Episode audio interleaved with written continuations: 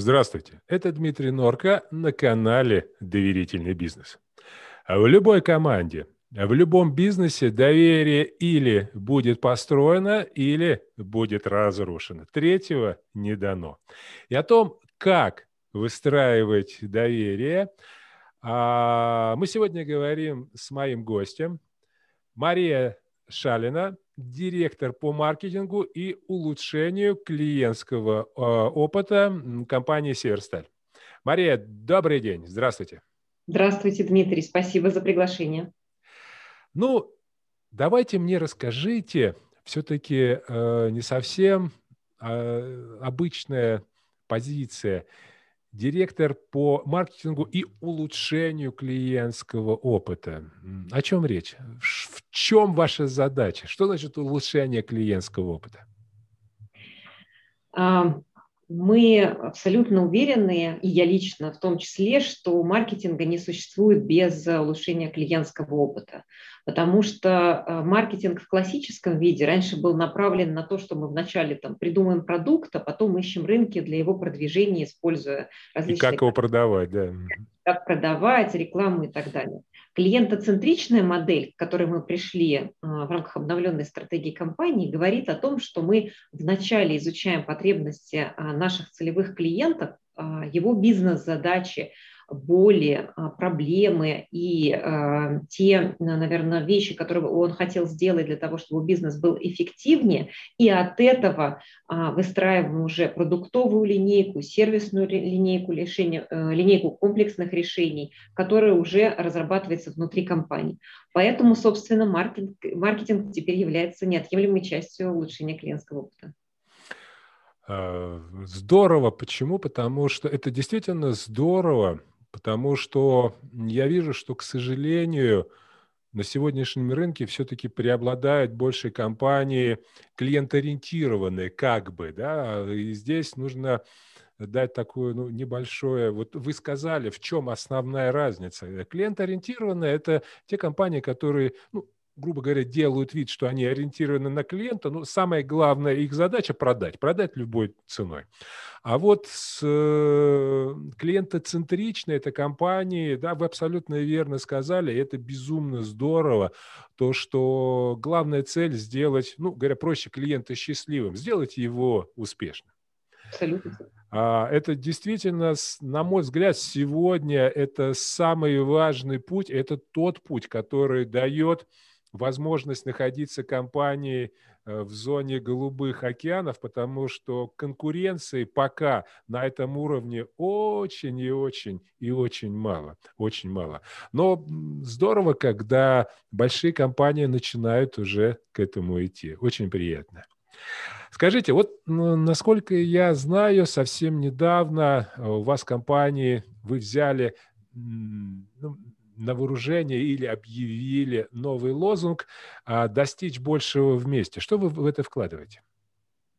А, действительно, в ноябре 2020 года мы а, выпустили новый а, бренд Северстали, обновленный бренд Северстали, в котором слоган остался тем же, который у нас и был ранее, достичь большего вместе, но он обрел совершенно новый смысл. Если раньше достичь большего вместе имелось в виду для компании больше, достичь больше вместе с там, партнерами, сотрудниками внутри большого количества активов Северстали, то на текущий момент этот слоган отражает нашу стратегию компании достичь больше вместе с нашими клиентами, потому что мы абсолютно уверены, что если мы помогаем а, клиенту растить его бизнес, растить его продукты, а, клиентскую базу, он станов... наш клиент будет более эффективен, то и мы вместе с ним будем шаг за шагом становиться более эффективными. Поэтому это наша стратегия и важнейший фокус. Как вы считаете, какую роль э, в подходе клиента центричности играет доверие? Огромную, потому что а, для того, чтобы настроить настолько, а, я бы сказала, настолько доверительный диалог, а, необходимо быть в постоянном контакте с клиентами, необходимо быть э, общаться как бы лично по бизнесу, говорить о том, а какие у вас есть проблемы, над какими задачами вы как э, компания работаете, а не просто стараться продать больше металла любой ценой. Это принципиальное отличие а, обновленной стратегии наших конкретных ежедневных усилий, которые мы делаем, а, для того, чтобы мы помогали клиенту, а, помогали не просто вот в нашей области деятельности, но и в гораздо более широком а, аспекте действий. Например, сейчас очень популярно обмен, а, обучение, обмен информацией. К примеру, мы очень многим клиентам помогали, проводя а, различные вебинары о том, каким образом на предприятиях, на промышленных предприятиях работать в период пандемии, потому что у Северстали, у Севергрупп есть большой уже набор практик, каким образом действовать, и особенно в начале пандемии мы много проводили такого рода мероприятий. Второй пример, который бы здесь привела, это наш новый сервис технический консалтинг. То есть это группа очень э, серьезных технологов, которые раньше работали над тем, чтобы помочь клиенту при переработке металла сверстали и не более. Но потом мы поняли, что при развитии доверительных отношений с партнерами этого недостаточно. И сейчас уже наши специалисты по соответствующей договоренности с клиентами э, выезжают на его промышленную площадку и смотрят, а как лучше запустить агрегат, как можно поправить те или иные а, например, вопросы с качеством, которые некоторые наши клиенты годами не могли решить. И вот, э, вот это и позволяет выстраивать э, такой уровень доверия. Здорово. Но все мы понимаем, что э, еще раз хочу сказать, здорово, когда компания декларирует такое отношение. Но все мы понимаем, что покупают не фирмы, не компании, а люди. А за успехом или неудачей любой сделки стоит конкретный человек, и очень часто, очень часто э, вот этот успех неудача зависит от того, а есть ли личное доверие, есть ли вот эта химия. Как вы считаете, что нужно делать сотрудникам компаний, чтобы с успехом нести вот этот посыл э, своей компании, своего, своего бренда, своего работодателя? А, есть несколько, наверное, факторов, которые бы хотела отметить. Первый из них – это изменение а, корпоративной культуры внутри компании, потому что э, мы понимаем, что каким образом мы относимся к нашим внутренним клиентам, к нашим сотрудникам, таким образом они относятся к внешним клиентам. Соответственно, это культура как раз доверия, взаимовыручки, эмпатии, которая должна быть внутри. Это вот для нас как компания очень серьезный фокус, а, который а, работает э, через как бы несколько направлений. Это и создание кроссфункциональных agile команд, когда команды работают над проектами совместно, состоящие из абсолютно разных подразделений, понимая друг друга без противопоставления вы, мы, а как одна команда, как участники Северстали. Это первое. Безусловно, вторая часть – это постоянная обратная связь между собой для того, чтобы искать зоны для улучшений, каким образом это взаимодействие взаимодействие можно э, улучшить. А третья часть, э, уже переходя к части э, взаимодействия с клиентами, это эмпатия. Мы очень много сейчас это работаем. Возьмем пример. Юрист, который взаимодействует с клиентом, он может сказать, вот эти пункты, там, допустим, не подходят, и отправить клиенту обратно а, договор.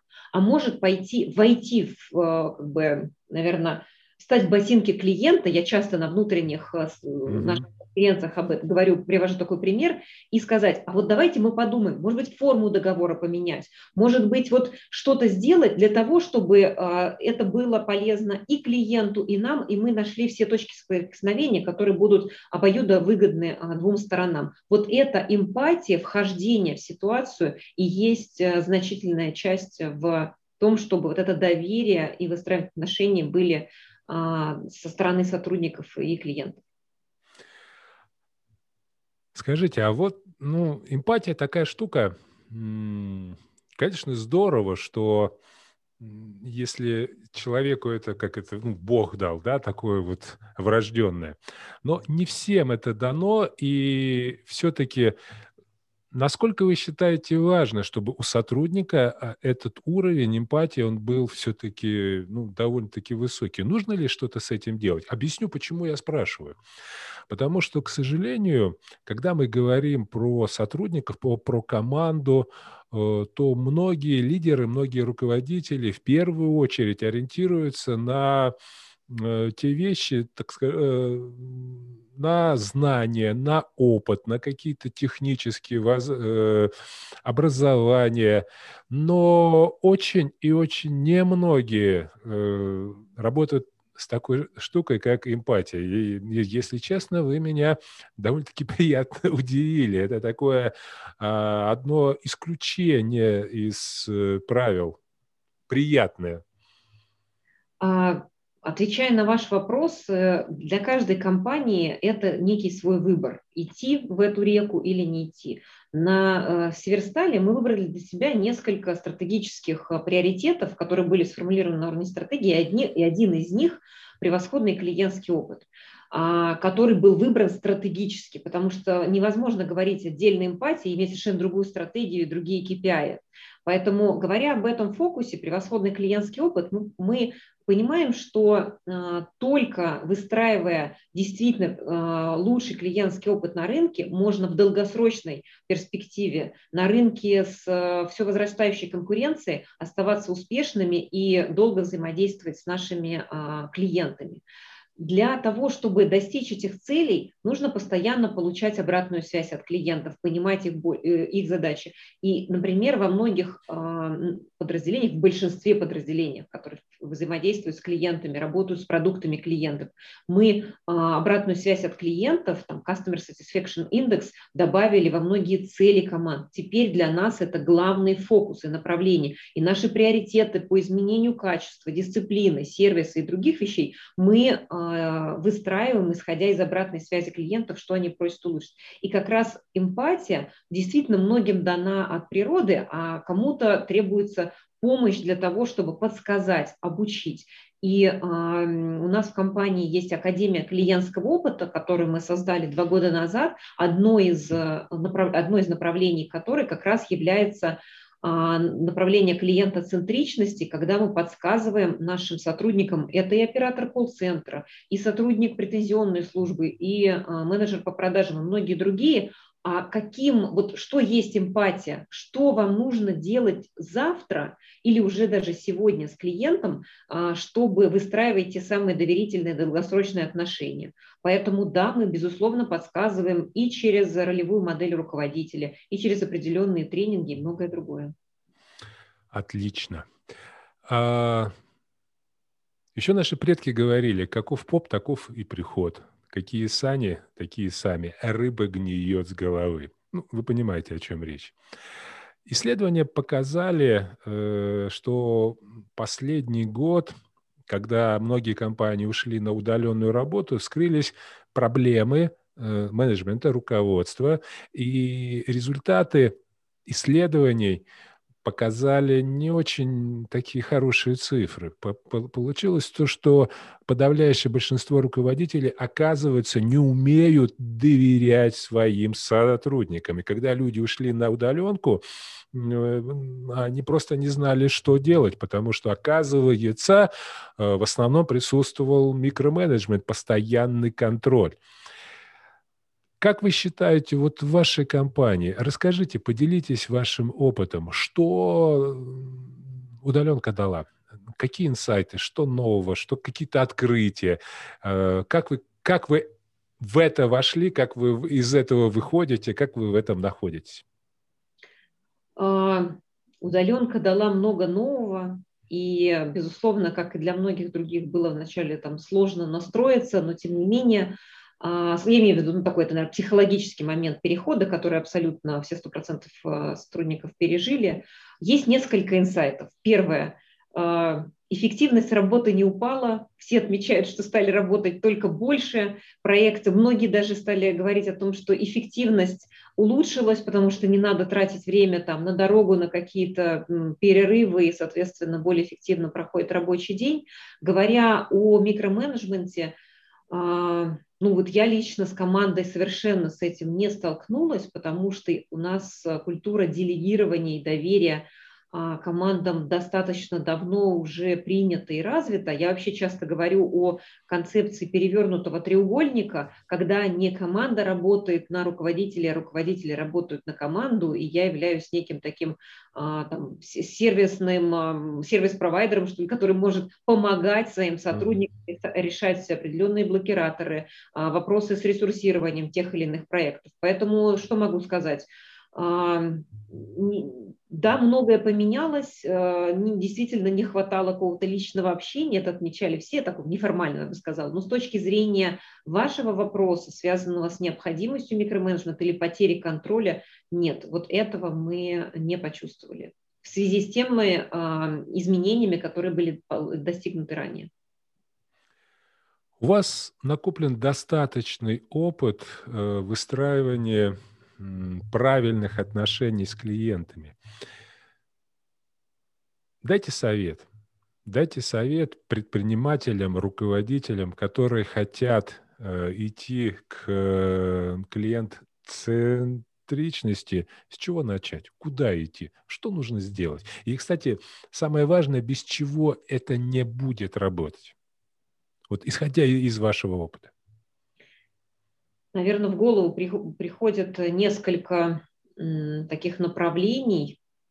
Первое – это всегда выполнять свои обещания. Это важнейшая э, вообще часть доверительного и долгосрочного сотрудничества. Второе – это прозрачность и проактивная коммуникация, информирование, потому что жизнь гораздо богаче, чем мы хотели бы. Мы не всегда можем что-то а, поставить в срок или, ну, разные бывают форс-мажорные ситуации. Наш опыт показывает, что если мы все время находимся на связи с клиентами, подсказываем, что вот тогда-то у нас ремонтная программа, тогда-то вот случился форс-мажор, мы не успеваем поставить металл, то клиент успевает переконфигурироваться, и, соответственно, для него это не является негативом и ударом для бизнеса. Поэтому всегда проактивная коммуникация и взаимодействие. И третье, важнейшее, наверное, такой совет и пожелание а, смотрите на то, как вы будете с клиентом, что нужно сделать, чтобы с клиентом работать и через 3, и через 5 лет, а не в конкретном месяце закрыть свой ну, там, план продаж, а, который необходим. Вот это самое главное. Выстраивание долгосрочных а, доверительных а, партнерских отношений. Золотые слова. Скажите, а по каким маркерам можно понять, что вы вышли на, так скажем, хороший, качественный уровень доверия с вашим клиентом? Может быть, какие-то примеры из э, реальной ситуации?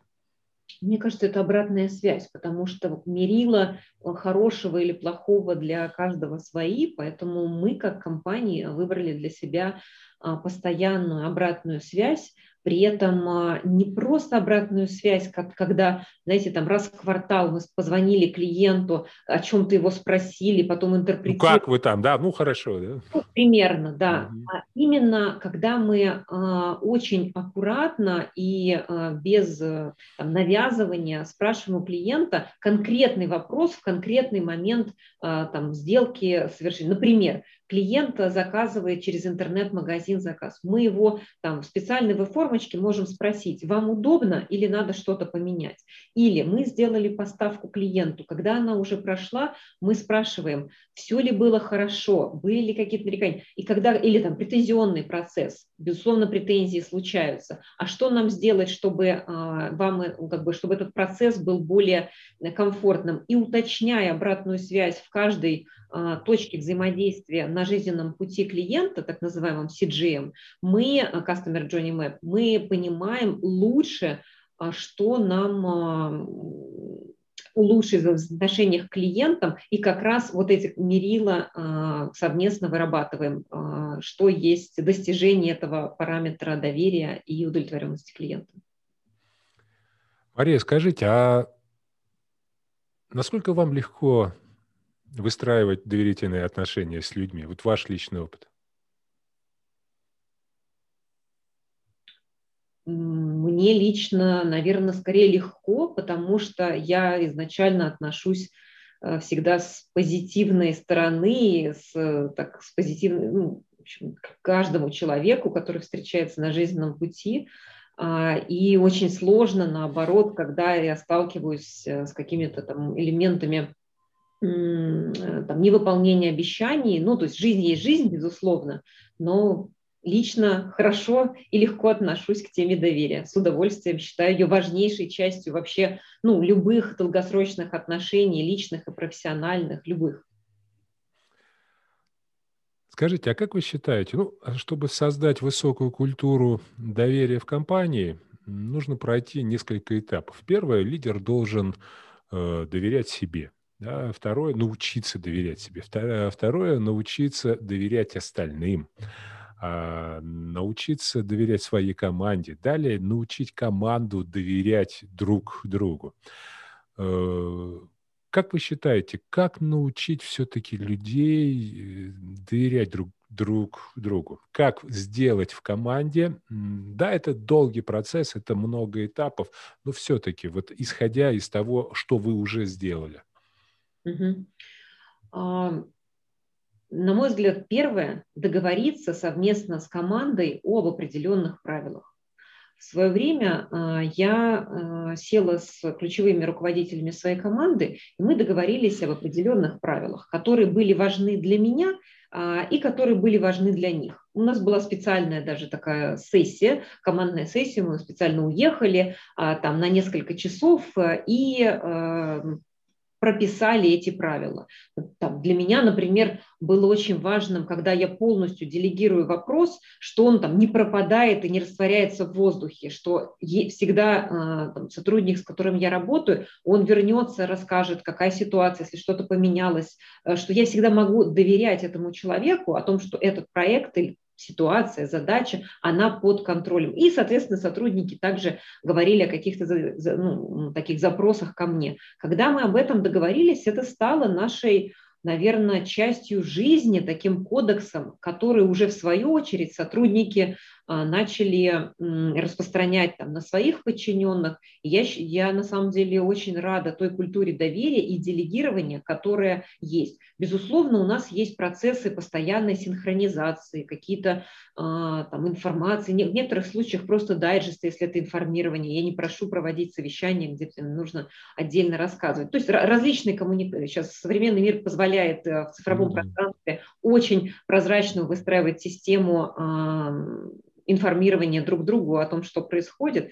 И, на мой взгляд, вот такие правила, их соблюдение, договоренности являются основой для выстраивания доверия в команде и расширения. Это вот, наверное, такой первый большой блок. А второй – это а, тема обучению делегирования, потому что вот я почти еженедельно участвую в том, чтобы обучить кого-то, что такое делегирование. Потому что часто люди говорят, мне проще это сделать самому. Самому, да, да, да, да, да. Я боюсь за результат, меня накажут, ну там и так далее, и так угу. далее. Знакомая тема, да, да, да очень много э, трачу ресурсов на то, чтобы объяснить, что смотри, давай ты обучишь такого-то сотрудника, не бойся, я поддержу, как-то мы вместе это пройдем, вы потратите, инвестируете время на обучение, но потом годами вы будете работать на совершенно другом уровне взаимодействия.